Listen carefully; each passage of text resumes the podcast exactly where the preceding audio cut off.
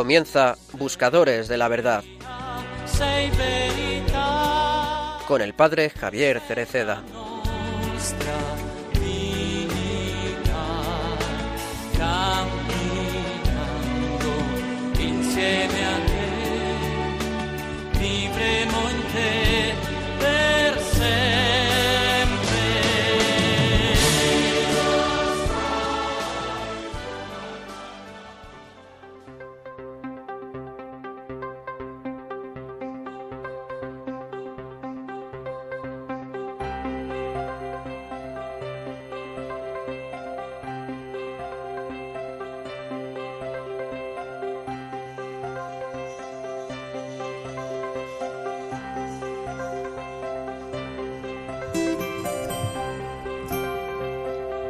Jesús perdona.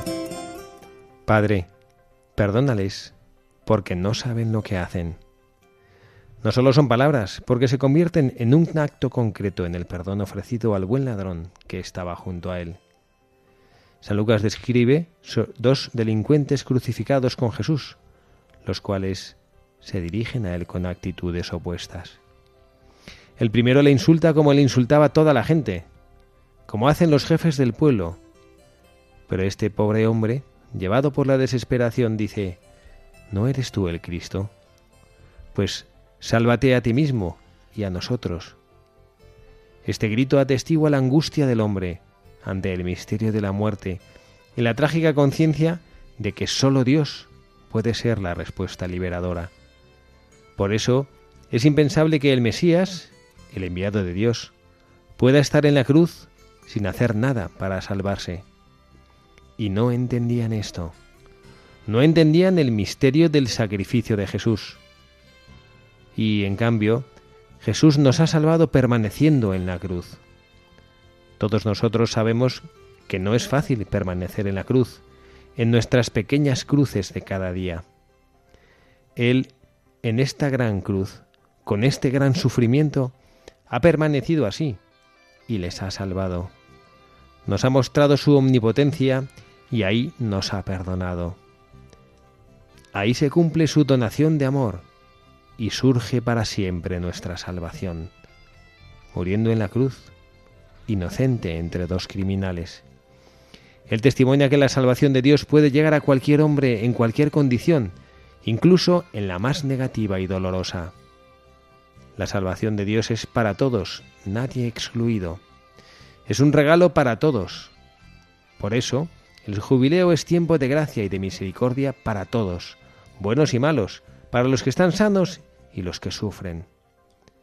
Acordaos de la parábola que narra cuando Jesús en la fiesta de la boda del hijo de un poderoso de la tierra, cuando los invitados no quisieron ir, dice a sus siervos, Id pues a los cruces de los caminos, y a cuantos encontréis invitadlos a la boda. Estamos llamados todos, buenos y malos. La Iglesia no es solamente para los buenos o para aquellos que parecen buenos o se creen buenos. La Iglesia es para todos, y además preferiblemente para los malos, porque la Iglesia es misericordia. Y este tiempo de gracia y de misericordia nos hace recordar que nada nos puede separar del amor de Cristo. A quien está postrado en una cama de hospital, a quien vive encerrado en una prisión, a los que están atrapados por las guerras, yo digo, mirad el crucifijo, Dios está con vosotros, permanece con vosotros en la cruz, y a todos se ofrece como Salvador, a todos nosotros. A vosotros que sufrís tanto digo, Jesús ha sido crucificado por vosotros, por nosotros, por todos. Dejad que la fuerza del Evangelio entre en vuestros corazones y os consuele, os dé esperanza y la íntima certeza de que nadie está excluido de su perdón.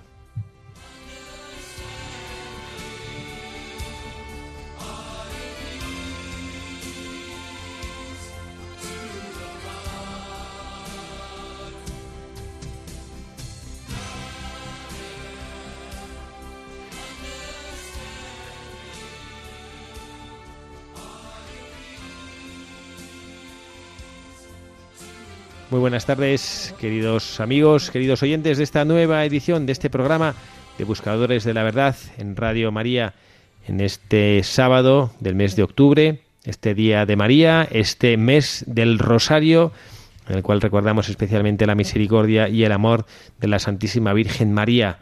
Hemos escuchado estas palabras preciosas de nuestro Papa Francisco en una de sus audiencias en las que nos recuerda una vez más, hemos querido insistir en este aspecto en nuestro programa, lo consideramos importante, nos sentimos interpelados por el Espíritu Santo para hablar una vez más del perdón. Y lo hacemos quien les habla, el Padre Javier Cereceda, acompañado por la incondicional Carla Guzmán. Carla, muy buenas tardes. Muy buenas tardes, Padre, muy buenas tardes a todos nuestros queridos oyentes. Gracias por estar aquí. Nada, un y además, gracias por traernos a dos con tertulias muy especiales. A ver, preséntanoslas tú. Súper especiales. Tenemos aquí a dos niñas que quieren ser periodistas de mayores y que están encantadas de pasar una tarde con nosotros aquí en la radio, en la radio de María. Y os vamos a presentar primero a Jimena. Jimena, buenas tardes. Buenas tardes. Jimena, cuéntanos, ¿por qué querías venir tú a la radio? ¿Te hacía ilusión? Sí, mucha. Mucha. ¿Y tienes muchas cosas luego que contarnos? Sí. Sí. Y tenemos a su amiga Catalina. ¿Qué tal, Catalina? Buenas tardes. Muy bien. ¿Estás muy bien? Sí. ¿Es la primera vez que vienes a la radio? No.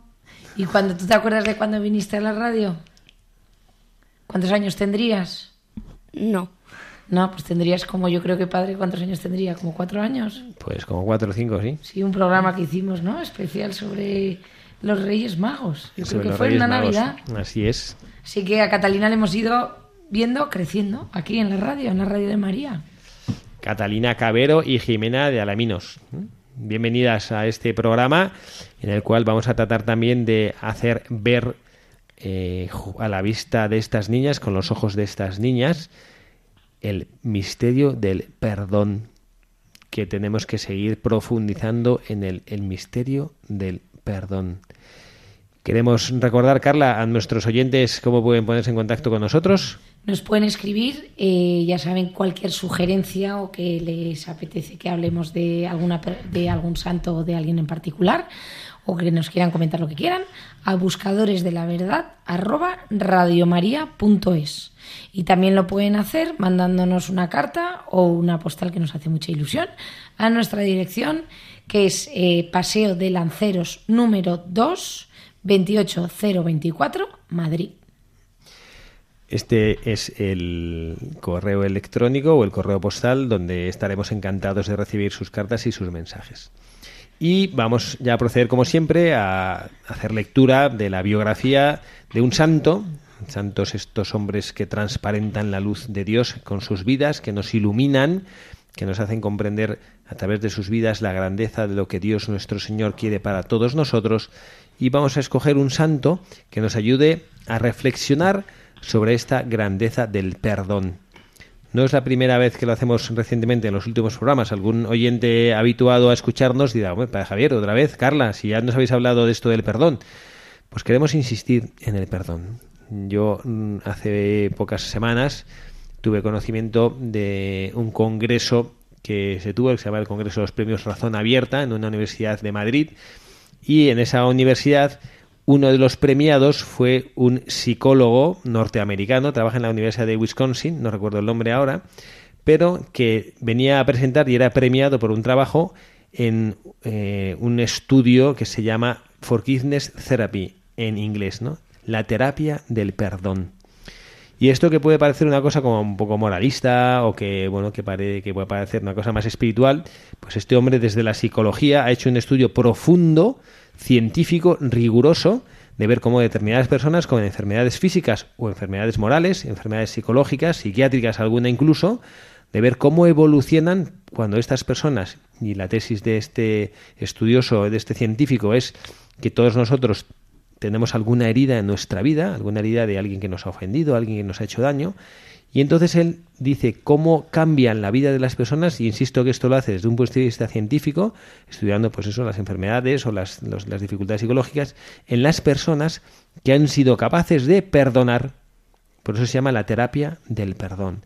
Y cómo han sido capaces de ser liberadas en sus vidas cuando han podido perdonar de alguna ofensa que se les ha hecho. ¿no? Bueno, pues esta liberación que proporciona el hecho de perdonar esta liberación también que proporciona el hecho de ser perdonado Lo hemos podido ver recientemente, Carla nos lo, nos lo compartió al equipo de Buscadores de la Verdad a través de un vídeo de un joven norteamericano que en el juicio por el asesinato de su hermano, el asesinato, pues bueno, un, homicidio voluntario de una policía que bueno se entró en la, que, en la que creía que era su casa, pero era la casa de este chico y por error pues encontró a este chico, se asustó, pensó que le quería atacar y le disparó, era policía, de alarma reglamentaria, le disparó y murió.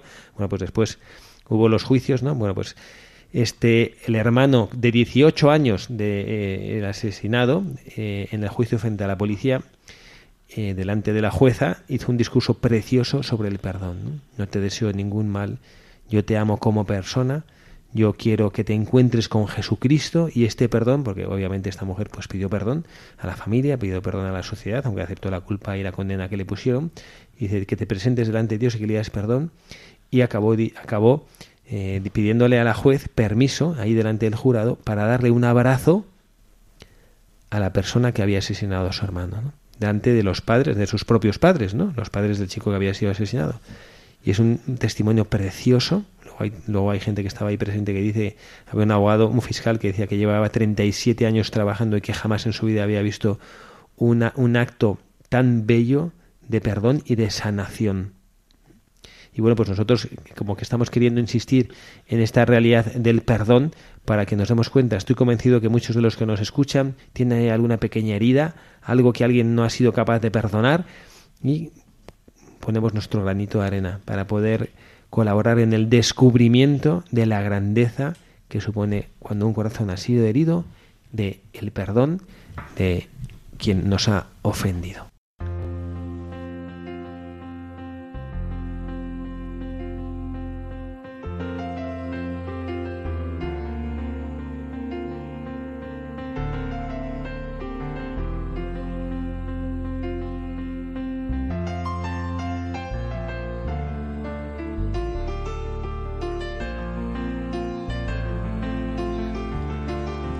Antonio Claret nace en Sallent, Barcelona, a unos 15 kilómetros de Manresa, en 1807, en el seno de una familia profundamente cristiana dedicada a la fabricación textil.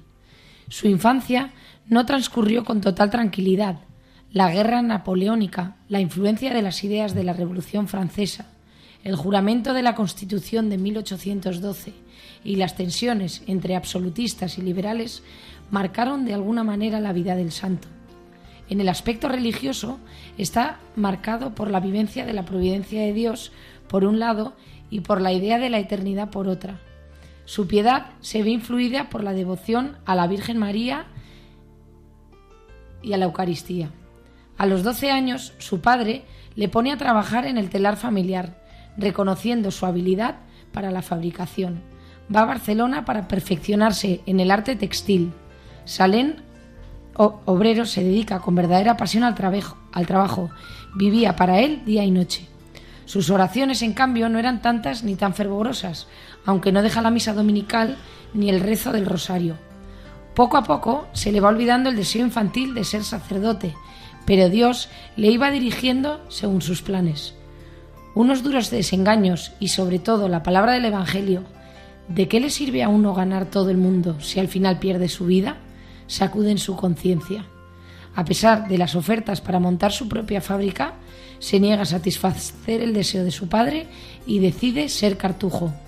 A los 22 años ingresa en el seminario de Vic, sin perder de vista su intención de ser monje cartujo.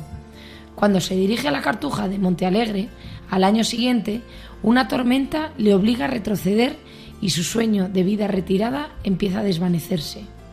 Prosigue sus estudios seminarísticos en Vic. Sufre una fuerte tentación contra la castidad, en la que reconoce la intercesión maternal de la Virgen María en su favor y sobre todo la voluntad de Dios que le quiere misionero y evangelizador.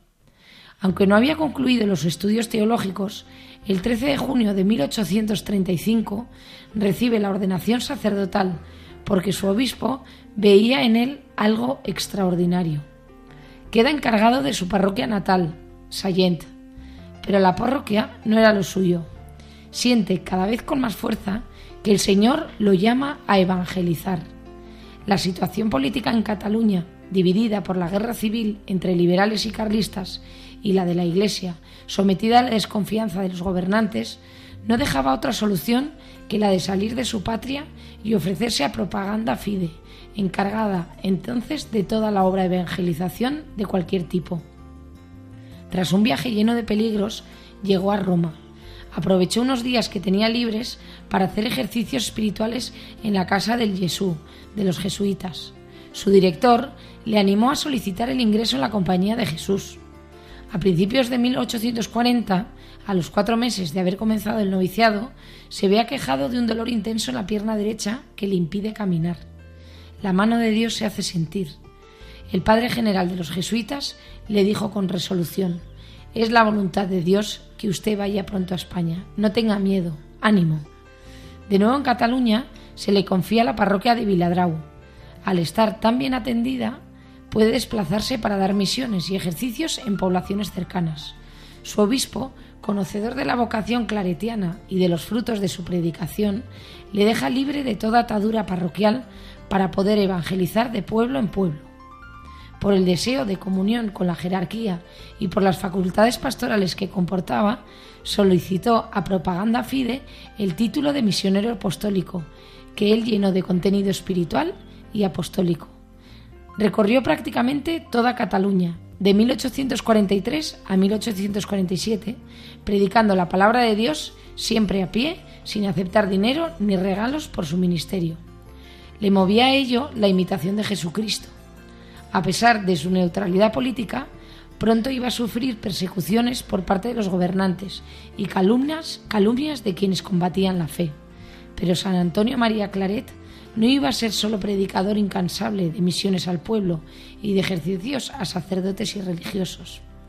Pronto va descubriendo otros medios de apostolado más eficaces.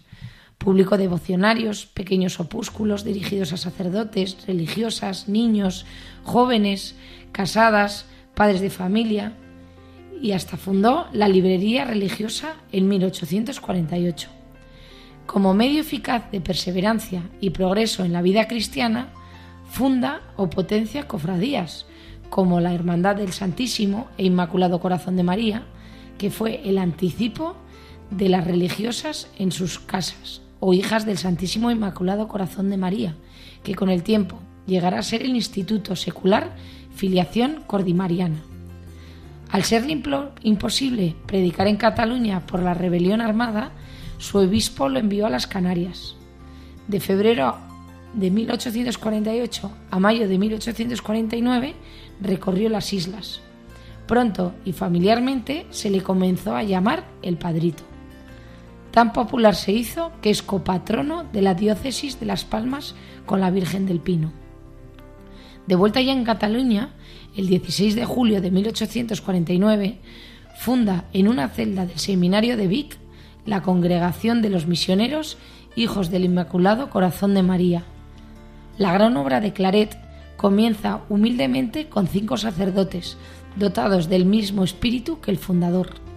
A los pocos días, el 11 de agosto, comunican a Mosén Claret su nombramiento como arzobispo de Cuba. A pesar de su resistencia y sus objeciones a cuenta de la, de la librería religiosa y de la recién fundada Congregación de Misioneros, hubo de aceptar ese cargo por obediencia y fue consagrado en Vic el 6 de octubre de 1850. La situación en la isla de Cuba es deplorable.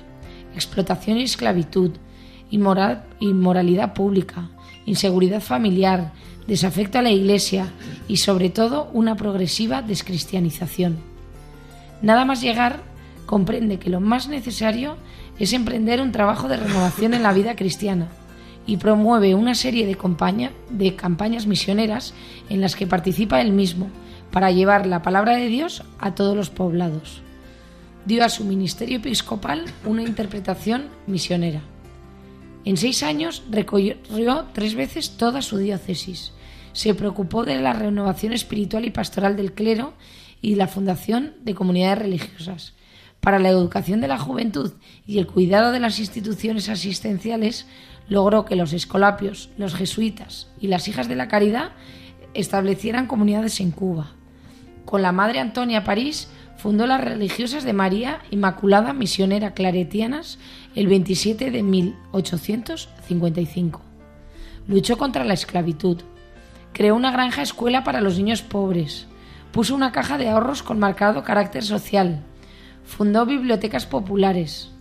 Tanta y tan diversa actividad le supone enfrentamientos, calumnias, persecuciones y atentados. Sufrió uno en Holguín el 1 de febrero de 1856 que casi le cuesta la vida, aunque le hace derramar su sangre por Cristo. Una de sus mayores preocupaciones será el dotar a España de obispos celosos y de proteger e impulsar la vida consagrada, especialmente la de los institutos fundados por él, los misioneros y las religiosas de María Inmaculada. Mantiene celosamente su independencia y neutralidad política siempre, lo que le acarrea múltiples enemistades. Se convierte en el blanco del odio y venganza de muchos. No obstante de haber marchado siempre con precaución en este terreno, no ha escapado de las malas lenguas, confiesa. Su unión con Jesucristo alcanza un punto álgido en la gracia de la conservación de las especies sacramentales otorgado en la granja de Segovia el 26 de agosto de 1861. En el monasterio de Fontfreude, a los 63 años, rodeado del afecto de los monjes y de algunos de sus misioneros, fallece el 24 de octubre de 1870. Sus restos mortales se trasladaron a Vic y es beatificado por Pío XI el 25 de febrero de 1934 Pío XII lo canonizó el 7 de mayo de 1950.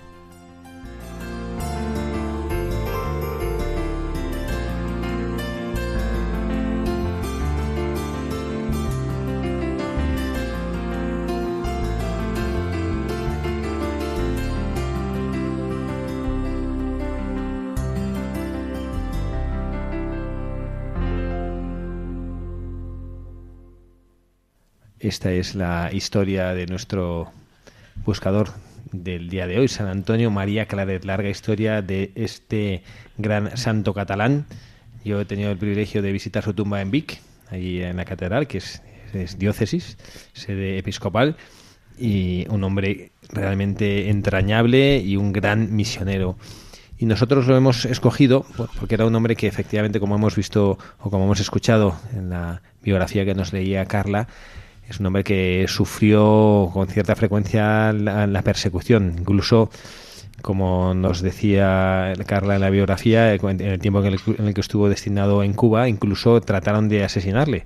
Una persona que se acercó aparentemente con intención de besarle el anillo episcopal, traía un cuchillo e intentó asesinarlo y él, pues, eh, pues por sus reflejos consiguió apartarse y esta persona pues le hirió pero no lo mató y luego se supo que, fue a la cárcel porque lo iban a condenar a muerte por el intento de asesinato de un obispo y él intercedió para salvar la vida a esta persona.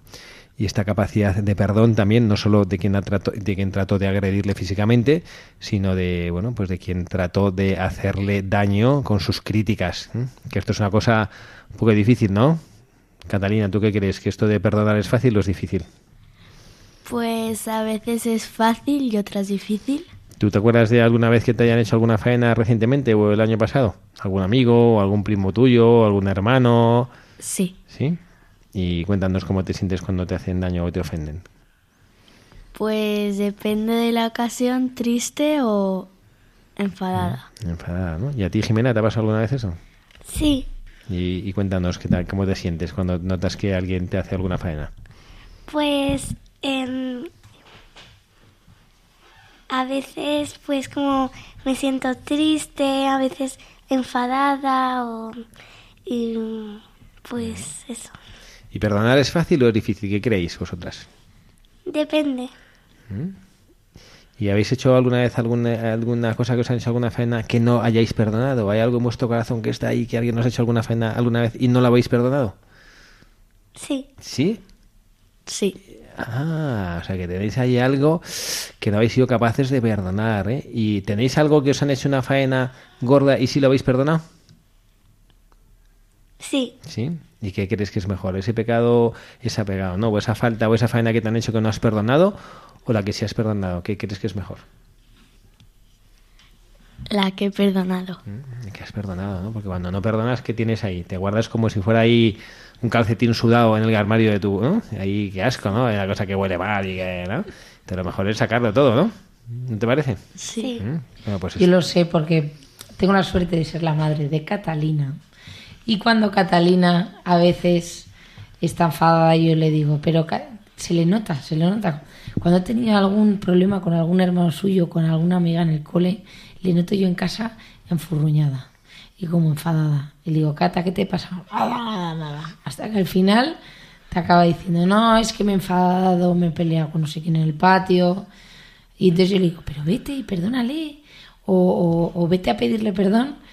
Y es que automáticamente se le cambia la cara. ¿Es verdad o no? Sí. Sí. ¿Y tú por qué crees que te pasa eso? Porque Pues no sé, porque a veces es como que te da vergüenza decirlo o que no se lo quieres contar a nadie porque pues no quieres, no te apetece sacar ese furruñado.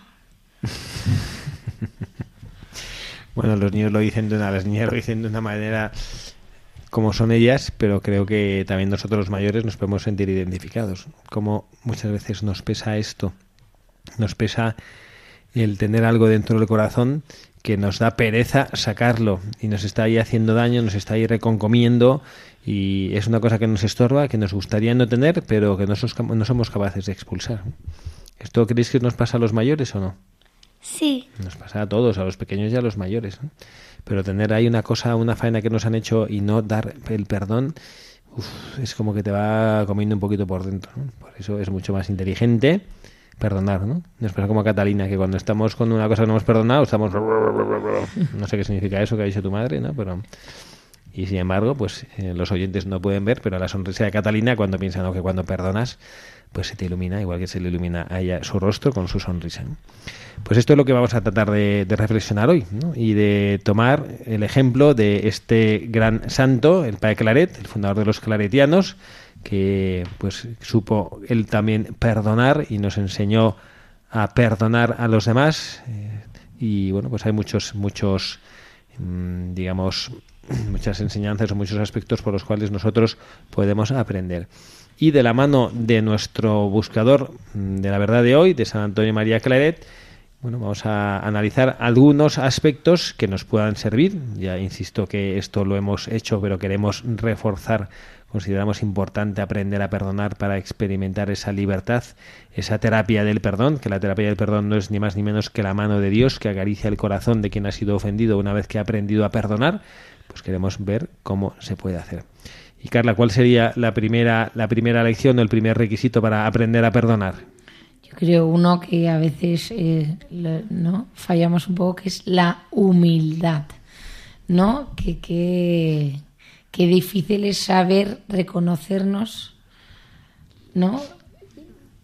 Bueno, como digo yo siempre, pecadores y pedir perdón y, y, y ser humildes y abajarte, ponerte en el lugar de otro y saber reconocer que has hecho mal, ¿no? Eso es una cosa que nos cuesta muchísimo, efectivamente. ¿eh? Y el reconocimiento de que hay algo ahí que nos está haciendo daño cuando nos hemos equivocado y también cuando hemos sido ofendidos. La humildad hay que tenerla para las dos cosas. Para pedir perdón y para perdonar. ¿Mm? Porque vosotras seguramente habéis sido también, a ver, Jimena y Catalina, seguramente en, al- en alguna ocasión habéis sido vosotras las que habéis hecho daño a alguien, ¿no? O nunca habéis hecho daño a nadie. ¿Qué creéis? que alguna vez hemos hecho daño a alguien. ¿Y lo habéis hecho alguna vez aposta? A los hermanos. A los hermanos. Sí. ¿Tú también? ¿Las dos? Bueno, entonces eh, os dais cuenta que cuando uno ha hecho alguna faena, pues entonces ¿qué es lo que toca hacer primero? ¿Qué es lo, qué es, lo que es más difícil cuando has hecho alguna faena y llega y oyes que te dice tu madre, ¿qué has hecho? Desde la cocina te pega una voz, ¿no? Que, a ver, Jimena, ¿qué has hecho? ¿Qué le has hecho a Curro? Es que Curro es el hermano de Jimena. ¿Mm? Y entonces tú te quedas así como, "Uh, uh", pues ahí tienes dos cosas, dos oportunidades, ¿no? Lo que suele ser decir, No he hecho nada. No he hecho nada. Pero si he sido. que eso es lo más habitual, o cuando tiene uno un poquito de humildad, que se acuerda que cuando le fastidian y le hacen daño y le gusta que el otro pida perdón, pues entonces somos conscientes que, que hemos fallado, que nos hemos equivocado, que no pasa nada porque somos humanos y que por nuestra condición humana con facilidad cometemos errores, ¿no? Estamos hechos todos cortados por el mismo patrón. ¿Sabéis lo que significa esto de que estar cortados por el mismo patrón? No. No. No, os lo va a explicar Carla. Que da igual que seamos altos, bajitos, ¿no? Gorditos, flacos, que todos estamos hechos por Dios nuestro Señor y estamos igual, ¿no? Somos iguales. Eso es, ¿no? Que al final todos no, no- nos creemos que somos únicos en el mundo y cuando hemos hecho alguna, algún pecado, alguna faena, eso nos vamos ahí al sacerdote cuando nos vamos a confesar y tenemos una vergüenza tremenda pensando que es que soy la única niña en el mundo que ha fastidiado a su hermano y le ha tirado el coche por la ventana. ¿Mm? Y pensamos que, y lo, pues mira, no, pues no, hija mía, no eres la única ¿no? que has hecho esas faenas, ¿no? Bueno, pues hace falta efectivamente. Incluso el sacerdote también lo hizo. ¿eh? Yo no he tirado un coche por la ventana en mi vida, yo me, Bueno, los, yo me los quedaba, no, no los tiraba por la ventana. ¿eh? Bueno, pues esto cuando nosotros tenemos humildad y somos capaces de reconocer esas faltas que nosotros hemos cometido, pues Dios nuestro Señor nos ayuda a perdonar y a ser perdonados. Y eso es lo que ha dicho usted antes importante. O sea, humildad a la hora de perdón, de pedir, o sea, de, de- de- de reconocer tus faltas y también humildad a la hora de perdonar, ¿no? Porque también Las dos cosas. eso es importante. Segundo mensaje. Hay un segundo aspecto ¿no? para aprender a perdonar en esta sociedad en la que con tanta frecuencia hay tantísimas dificultades por pequeños errores que crecen mucho porque no han sabido ser perdonados. Después de la humildad, en segundo lugar, Abre el corazón al amor. abrir el corazón al amor. En, en mi comunidad hace unos días que estuvimos en una reunión comunitaria todos los religiosos y sacerdotes que vivimos en casa comentando este caso que he explicado al principio de nuestro programa, el caso de este joven, el testimonio de este joven que supo perdonar a la asesina de, de su hermano. Hubo un, y entonces es precioso porque se ve en vídeo pues como este joven se baja y, se ve como pues esta mujer va corriendo a sus brazos, ¿no? Y como se deshace y se pone a llorar, ¿no? Como se rompe y llora y llora y llora y este la sostiene dándole el abrazo, ¿no? Y había un padre que, que decía, hacía esta reflexión, que a mí me, me gustó me sentí muy identificado, ¿no?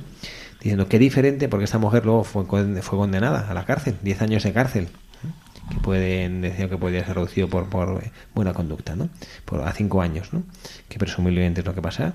Pero decía este padre, bueno, esta mujer, lo decía también por unas declaraciones que habían hecho los padres, ¿no? porque los padres del, que había sido asesinado, al ver la reacción de su hijo pequeño, también su corazón les fue tocado y entonces pues también perdon- perdonaron a esta mujer. Y le dijeron, ¿usted también querría que esta mujer no fuera a la cárcel? Y dice, le respondía la madre del asesinado, hombre, pues la justicia lo que ha dictado. Y yo creo que a ella le va a ayudar estos años que pasa en la cárcel, van a ser para ella, decía, como unos ejercicios espirituales. ¿no? Entonces, yo, yo, yo pensaba, qué diferente es para esta persona afrontar pues esta pena que tiene que cumplir por, la, por, el, fal- por el fallo que ha cometido, qué diferente es cumplir esta pena de cárcel cuando inicia con el perdón. ¿Cómo tiene que haber sido liberador, verdad, Carla? ¿Cómo tiene que haber sido liberador para esta, para esta mujer el verse perdonado, verse perdonada por la familia de aquel a quien ella ha matado? No, sobre todo que, que, que ella que lo hizo, ¿no? También, o sea, sin, sin querer, o sea, que fue un acto que no, no, no era consciente de lo que estaba haciendo, también qué liberador. Pero cuando me estaba hablando de eso, ¿sabe a qué me, me ha venido a la imagen, a la cabeza? La imagen de, del- de nuestro querido, que habla- hablamos mucho de él, nuestro querido santo San Juan Pablo II, cuando después de haber atentado contra él en la plaza de, de- de San Pedro, Ali Aga- ¿no? cómo fue a la cárcel a darle su perdón y a confesarle. A mí eso, de verdad, y, y me viene eh, ¿no? a la mente todas esas gente que ha sufrido atrocidades eh, pues por guerras, pues por muertes de sus hijos, de cosas violentas. ¿Cómo es eso cuando, cuando ellos perdonan, como su, su como que el semblante se les cambia. El semblante, sí. Yo no sé, yo creo que a confesar no fue porque no era católico este Aliasca, ¿no? Pero sí fue pues como con él hablando un montón. Pero yo tengo esa imagen de él como que encima era más humilde el Papa, ¿no? Como que estaba fue a perdonar y le escuchó y nunca nunca reveló lo que le había dicho este hombre, ¿no? Que lo que acabó cumpliendo su pena y después fue a Turquía, que era donde era natural, ¿no? Pero sí. Vamos a hacer ahora un ratito, como siempre hacemos, de oración musicalizada que nos ayude a profundizar un poquito más en el, en el sentimiento que queremos que nazca en nuestros corazones del perdón. Sé que tengo que pedir más de un perdón, otra vez por culpa de ese triste error. Ya no sabes perdonar, se te olvida y con razón mi vida. Si tú quieres empezamos con el sueño, nos dejamos de pasados y de miedos. No me quiero imaginar que esto sea un final,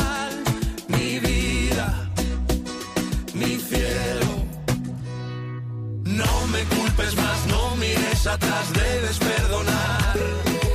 Hazlo por los dos, haznos el favor, ya no hay vuelta atrás. Me da pena que perdamos tiempo hablando, que perdamos tanto tiempo discutiendo. Déjame que pueda ser el que siempre dije ser. Perdonarme, aunque sé que no es tan fácil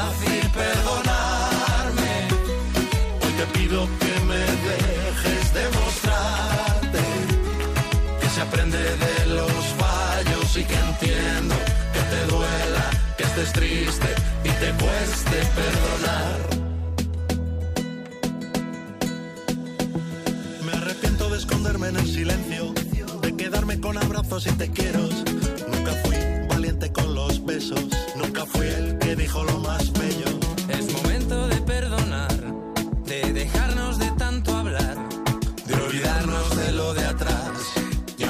un poquitito más. No me culpes más, no mires atrás, debes perdonar. Hazlo por los dos, haznos el favor, ya no hay vuelta atrás. Me da pena que perdamos tiempo hablando, que perdamos tanto tiempo discutiendo. Déjame que pueda ser el que siempre dije ser. Perdonarme, aunque sé que no es tan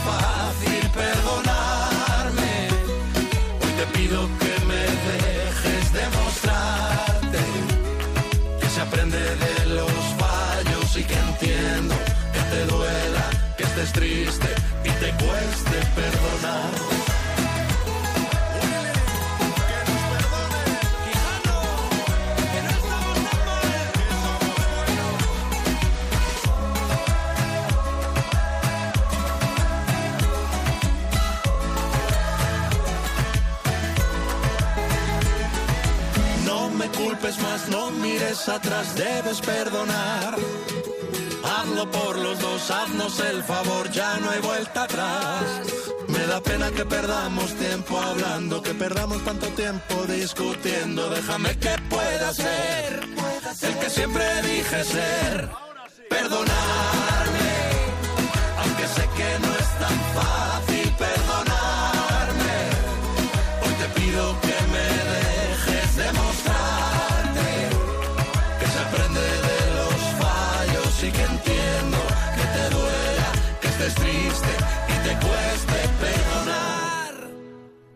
Aprender a perdonar, a perdonar y dejar atrás en el olvido, como perdona Jesucristo, como perdona nuestro Señor. Y como desde Radio María también tratamos de hacer que nuestros oyentes, buscadores de la verdad, incorporen en su corazón este tesoro de la capacidad del perdón. Estamos en Buscadores de la Verdad, Padre Javier Ceceda, quien les habla, con Carla Guzmán, con Catalina Cabero y con Jimena de Alaminos. Y queremos recordarles que estamos viviendo en este mes de octubre en Radio María el mes misionero extraordinario. Al cumplirse los 100 años de la carta apostólica Maximum Ilut del Papa Benedicto XV, el Papa quiere alimentar en todos los cristianos del mundo el ardor misionero y recordarnos que debemos vivir en permanente estado de misión.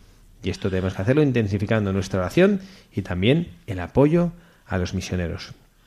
Desde Radio María nos queremos unir a este mes extraordinario de las misiones, rezando junto con toda la Iglesia y pidiendo a Dios nuestro Señor que nos ayude a adquirir esta dimensión misionera que es intrínseca de la condición del cristiano.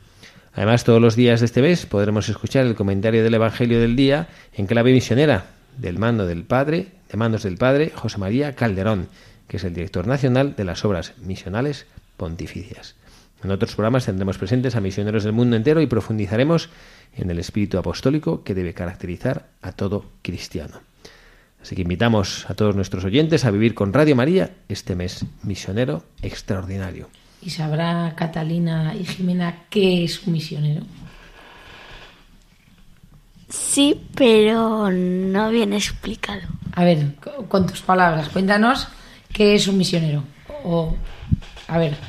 Pues yo creo que es, es como que van a unos países que no, pues que son pobres, que van a ayudar a dar atención médica y y, que, y lo más importante, porque claro, si van a dar atención médica también puede ir un médico o lo que sea, pero si es un misionero de la iglesia, ¿qué es lo que crees tú que va a enseñar a esos países? Pues va a enseñar pues a la gente que no sepa de Jesús, pues cosas sobre Jesús. Y también sabéis que, que se puede ser misionero en tu ciudad. ¿A que sí, Jimena? Porque puedes enseñar a gente de tu ciudad que no conoce a Jesús pues ¿cómo crees tú que les puedes enseñar a conocer a Jesús? Piensa, pues eh, alguien, por ejemplo, de tu urbanización, igual habrá niños que no van a, colegios que, igual no les enseñan quién es Jesús, ¿no? Sí. Entonces tú puedes, pues, hablarles de Jesús o cantarles canciones, ¿a que sí? O invitarles a actividades de tu parroquia también, ¿a que sí? Sí. ¿Y en el cole hacéis algo por las misiones? A ver, Jimena, cuéntanos, ¿qué hacéis en el cole por las misiones en este mes de octubre? ¿No recolectáis con unas huchitas? Sí, recolectamos con una el domun. El domun, claro, el día del domun es para todas, para dar dinero a las misiones, para que todos esos misioneros que nos ha contado Catalina, que van a esos países, pues puedan viajar y así ayudar a las personas que más lo necesitan.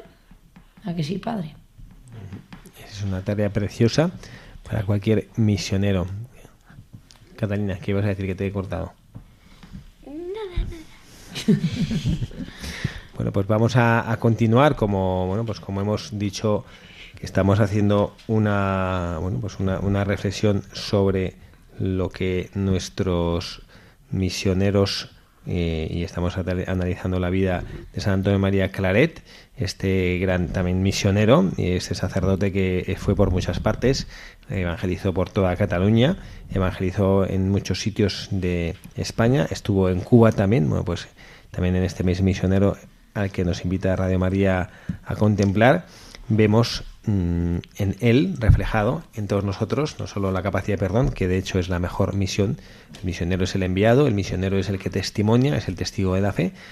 El de aprender a perdonar es una capacidad preciosa, una capacidad que es un don de Dios también, para poder testimoniar como buen misionero quién es Jesucristo en nuestra propia vida. Y aparte de la humildad que hemos dicho antes como mensaje de los buscadores, del abrir el corazón al amor, también nos queda una tercer, un tercer aspecto que queríamos compartir con aquellos de nuestros oyentes que quieran aprender en esta escuela del perdón. Que es pedir ayuda a Dios. Pedir ayuda a Dios. A ver, Catalina, que has abierto los ojos muchísimo.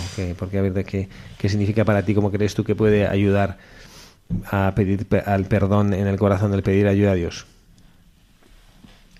Pues no sé. ¿Qué se te ocurre a ti así? Tú has hecho algo malo o tu hermano Pedro te ha hecho algo malo y entonces tú le pides ayuda a Dios de qué manera como para que ay, que le tengo que pedir eh, perdón a mi hermano y no sé cómo. Señor, ayúdame, ilumíname. Tú cuando eras pequeñito seguro que te enfadabas o te, cómo pedías perdón, ¿no? O dame tu, ilumíname con tus palabras. ¿Qué le digo yo a mi hermano Pedro? Pues, pues rezando o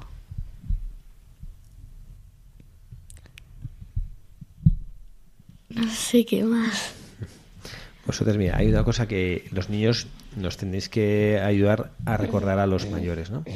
Porque vosotros, vosotras cuando estáis en el cole y tenéis que hacer un trabajo en clase y no sabéis qué hacer, no sabéis cómo se hace, os dice la profe, por ejemplo, bueno, a ver, eh, Catalina y Jimena, salir a la pizarra a hacer una descomposición decimal de este número, después un número. Y vosotras a lo mejor no sabéis cómo se hace. ¿Qué es lo que hacéis?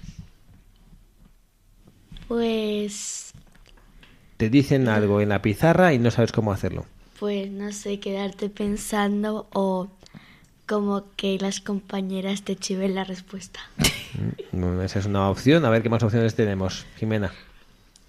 Em, pues eh, si yo estoy y no sé cómo se hace, pues preguntarle a la profesora. Preguntar a la profesora. Muy bien. ¿Veis? Es una cosa que los niños sabéis hacer enseguida. Cuando estáis perdidos, cuando hay algo que no sabéis cómo hacer, pues enseguida preguntáis. Eso es muy fácil preguntar a los niños, ¿no?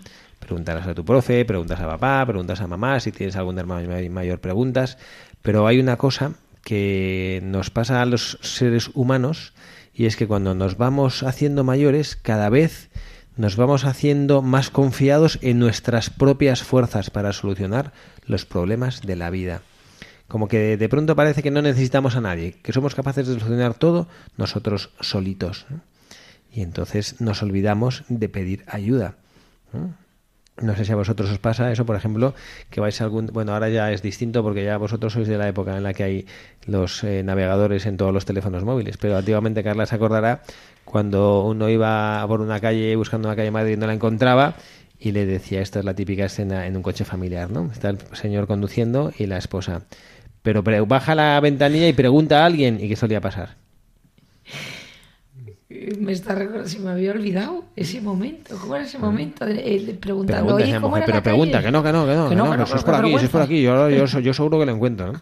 Entonces nos costaba, nos cuesta pedir, nos cuesta reconocer que no sabemos hacer las cosas, ¿no? Y vosotras niñas nos habéis hecho ver espontáneamente, pues cuando no sabes una cosa, la preguntas. Bueno, pues también esto nos pasa a veces para perdonar, que muchas veces no somos capaces con nuestras propias fuerzas de hacer determinadas cosas en nuestra vida. Y el pedir perdón es una de las cosas para las cuales no somos capaces de hacer. Y entonces tenemos que recordar lo que Jesucristo nos dijo en el Evangelio. Sin mí no podéis hacer nada. Cuando habla de la parábola de la vid y de los sarmientos. Vosotros no, no sabéis muy bien qué eso es la vid y de los sarmientos, pero más o menos es como si fuera el tronco en el cual se apoyan las ramas del árbol.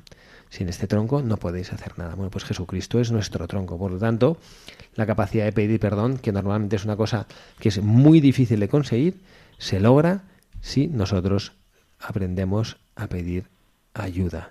A pedir ayuda a veces a las personas, pero sobre todo pedir a Dios que nos ayude.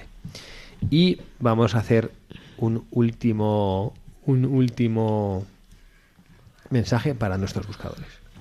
Este, la verdad, muy importante, purificar tu memoria. Porque es verdad, ¿no? Que la memoria es como una bodega donde se almacenan los recuerdos, experiencias, situaciones, nombres, lugares, olores. Por lo general solemos guardar, ¿no? Todo aquello que es importante o que ha tenido un impacto profundamente en nuestro interior. Y, a veces como que se queda ahí, ¿no? Ese, ese o esa cosa que nos ha pasado y que muchas veces como hay que resetearnos, ¿no? Yo a veces cuando has empezado mal algo es como reseteate, ¿no? Olvídate de todo y mira, ya has pedido perdón, borrón y cuenta nueva, ¿no? Además es un regalazo eso. Yo tengo un don de Dios que bueno que me ayuda muchas veces cuando soy confesor y es que se me olvidan con mucha con mucha facilidad las cosas, ¿no?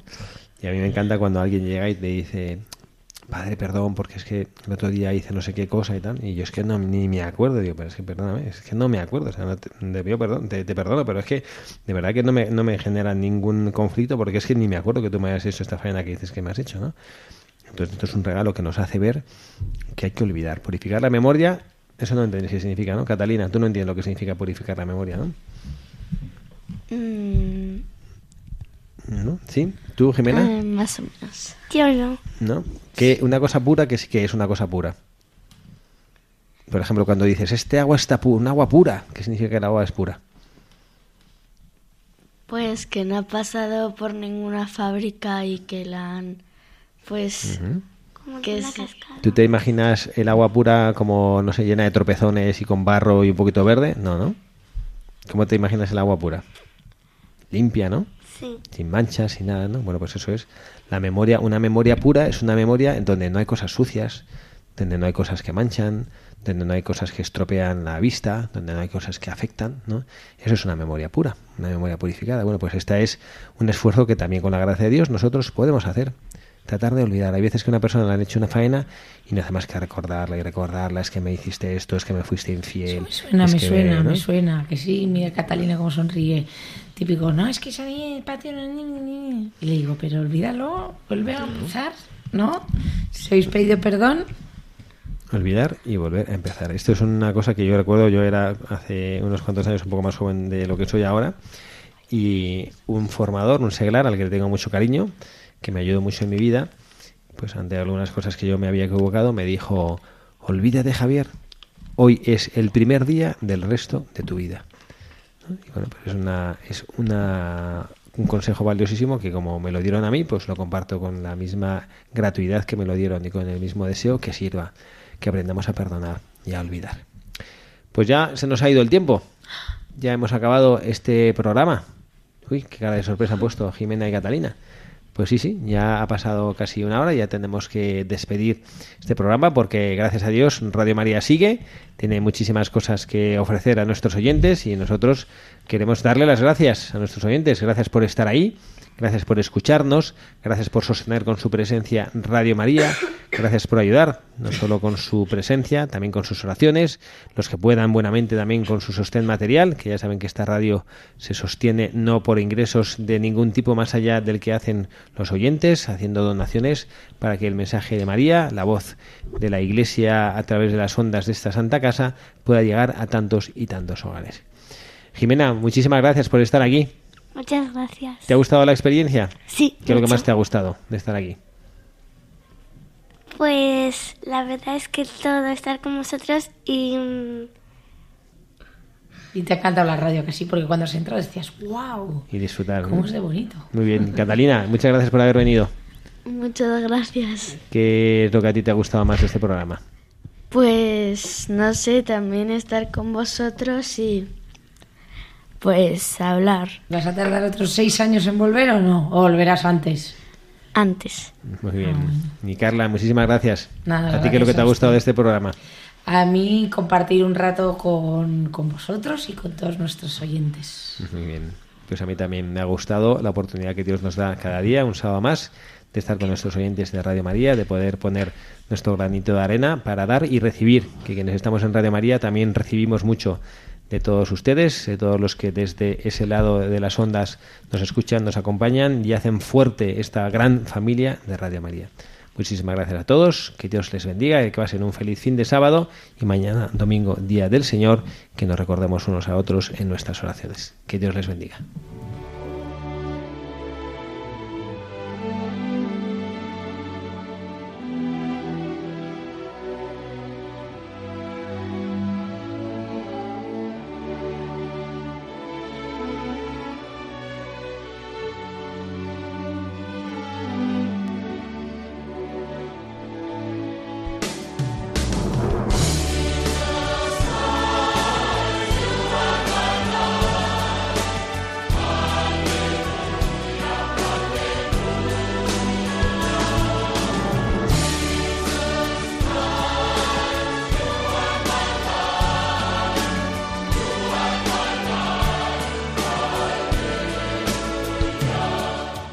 escuchado Buscadores de la Verdad con el padre Javier Cereceda.